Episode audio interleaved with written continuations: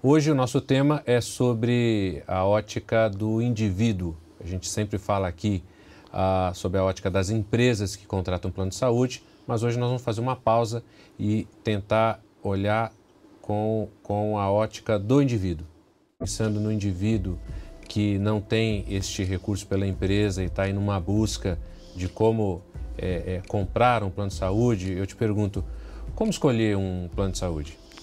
Feitosa, essa pergunta não é uma pergunta fácil de ser respondida e eu fico muito satisfeito quando me procuram para tirar dúvidas sobre esse tema, como devem procurar você, porque nós estamos inseridos dentro do setor de saúde privado. Todo né? mundo tem um, um, amigo, um vizinho, um parente que precisa de uma ajuda para resolver plano de saúde e eles é, é, sempre vem perguntar para quem trabalha no, no, tema. Né? No caso, a gente sempre tem um, um exemplo, uma história assim. Né? Com certeza, a referência é sempre muito boa. O que preocupa muitas vezes é que eles deixam para nos procurar no momento que tem uma necessidade premente de utilização. E aí cai numa questão, eventualmente, de carência. Mas eu sempre respondo essa pergunta quando me perguntam qual é o melhor plano de saúde, que a pergunta é sempre assim.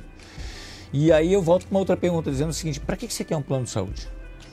E aí você escuta coisas do tipo, ah, eu quero um plano de saúde que dê cobertura a tudo. E em nosso dever, como pessoas que estão inseridas no setor, é alinhar as expectativas e dizer: olha, não há plano de saúde que dê direito a tudo. Ou quero um plano de saúde porque eu estou doente. Ou quero um plano de saúde porque estou doente. Você, se estiver doente, você vai fazer um plano de saúde e vai ter carências previstas em lei. Então, é importante é tratar desse assunto sempre de maneira bastante preventiva. Agora, deixar claro também que o plano de saúde ele tem cobertura de acordo com aquilo que está no contrato. E o contrato ele cobre minimamente o rol de procedimentos que é autorizado pela Agência Nacional de Saúde e que é atualizado a cada um ou dois anos. Então é importante a gente alinhar a expectativa. Não há plano que dê direito a tudo. Né? O plano de saúde não é o SUS. Ele é suplementar. Né? Ele vai cobrar adicionalmente aquele direito constitucional que você tem. Então, e aí eu emendo com outras perguntas. Você é, mora numa região onde a saúde pública e essas regiões existem, ela atende bem do ponto de vista de atenção primária, por exemplo, eventualmente você pode procurar um produto apenas de cobertura hospitalar, que via de regra custa pouco mais da metade, 60%, 70%, então já gera uma economia. Você tem o hábito de viajar bastante? Ou não, se você não tiver, você pode contratar um plano de saúde que está restrito ao seu município, a um grupo de municípios ao seu estado.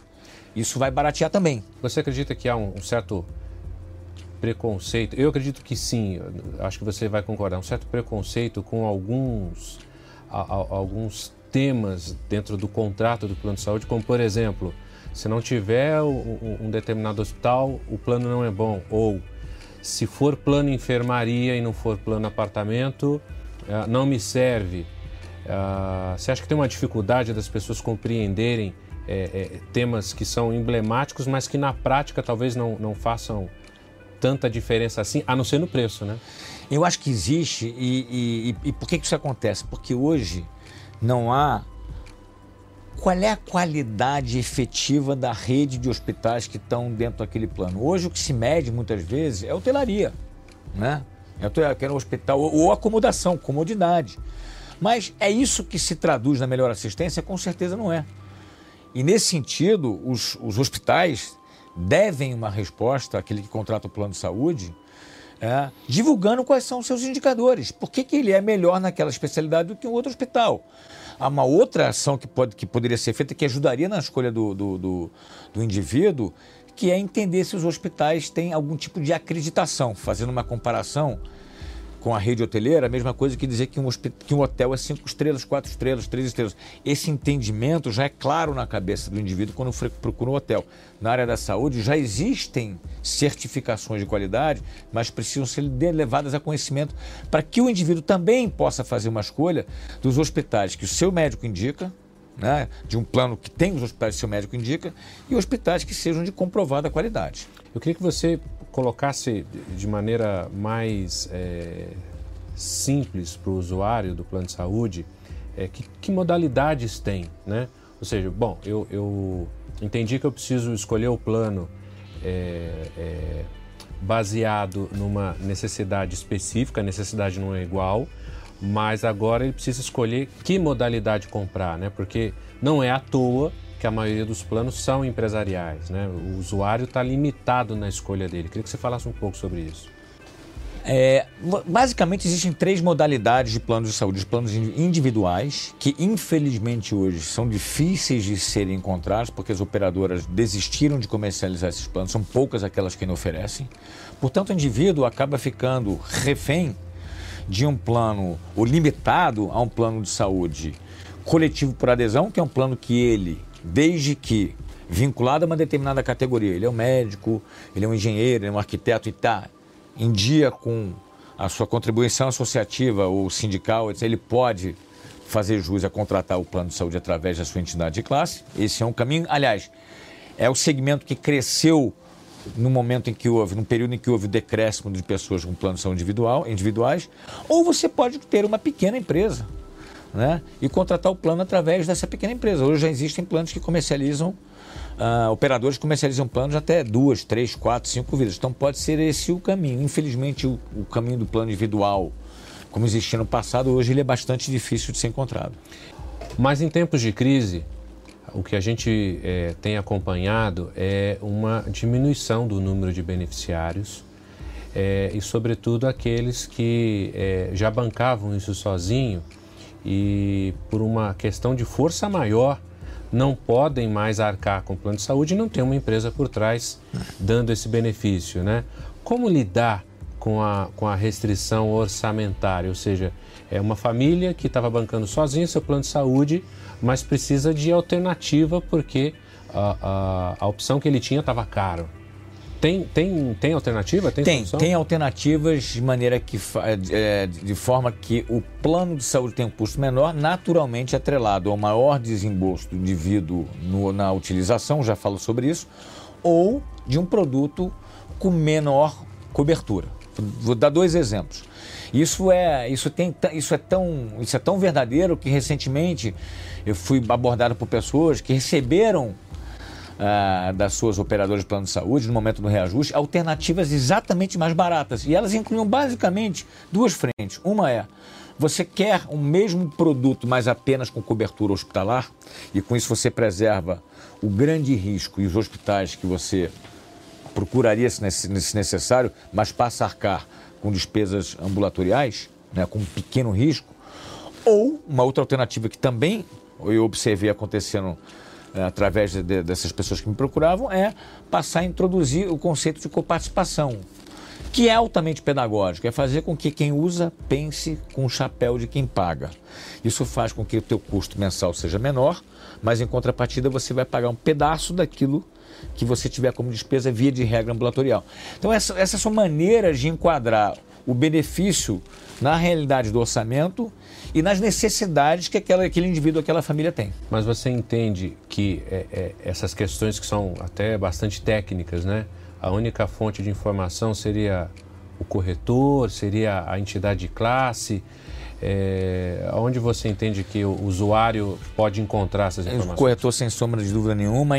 E tem também a Agência Nacional de Saúde, que produz uma série de, de informações, de indicadores, é, tem programas, inclusive, voltados, programas voltados exatamente para avaliar a qualidade da operadora. Você tem um índice de desenvolvimento do setor da saúde suplementar, que mede um indicador, é um indicador de cada operadora. Você tem programas como Olho Vivo, você tem a, a interrupção de comercialização de planos de saúde que ocorre a cada três meses, quando aqueles planos é, passam a ter dificuldade ou restrição de acesso para o usuário, que fazem suas reclamações.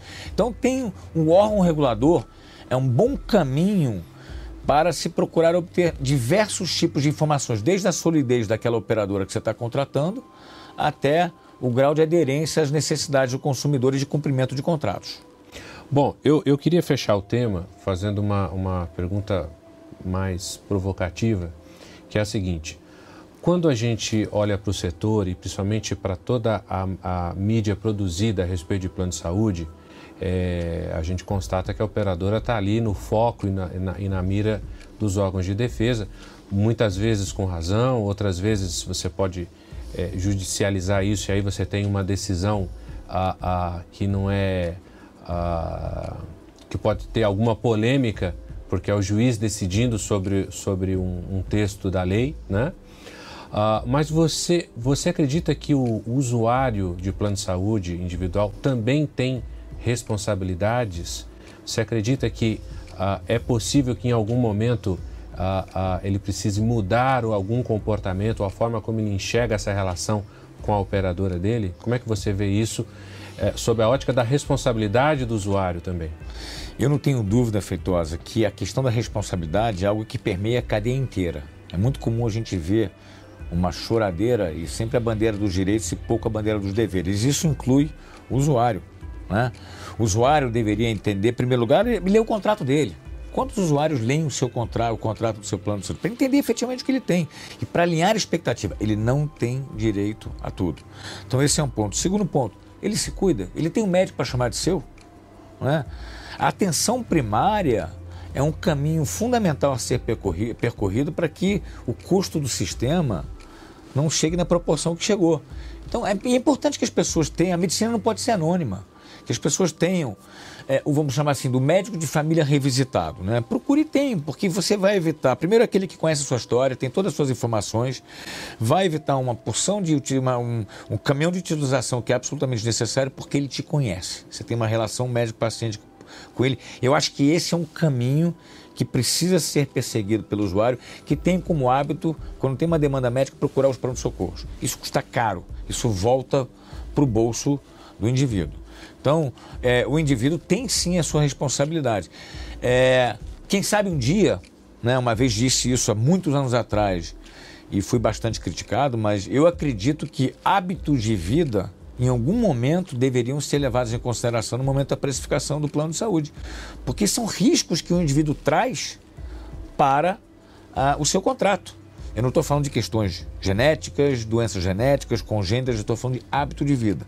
A única variável que conta na precificação de um plano de saúde, fora cobertura, reembolso, abrangência, etc., é a data de nascimento. É como se você fizesse um seguro de carro e a única variável que fosse levar em consideração, para que isso fique mais compreensível, fosse o ano do seu carro e não a marca nem o estado do seu carro. Não precisa muito longe para lembrar que quando você faz um seguro de vida, se você é fumante, você paga mais. Eu acho que a gente vai precisar ter esse tipo de discussão onde a cartilha de deveres também seja uma obrigação por parte do usuário e ele pague um preço, ele seja, vamos ou bonificado por ter bons hábitos, ou ele pague mais por ter maus hábitos. Porque no final do dia, esses hábitos, o seu comportamento, interfere no custo final do plano de saúde. O segundo o CDC americano, metade do custo de saúde de um indivíduo está atrelado a hábitos de saúde.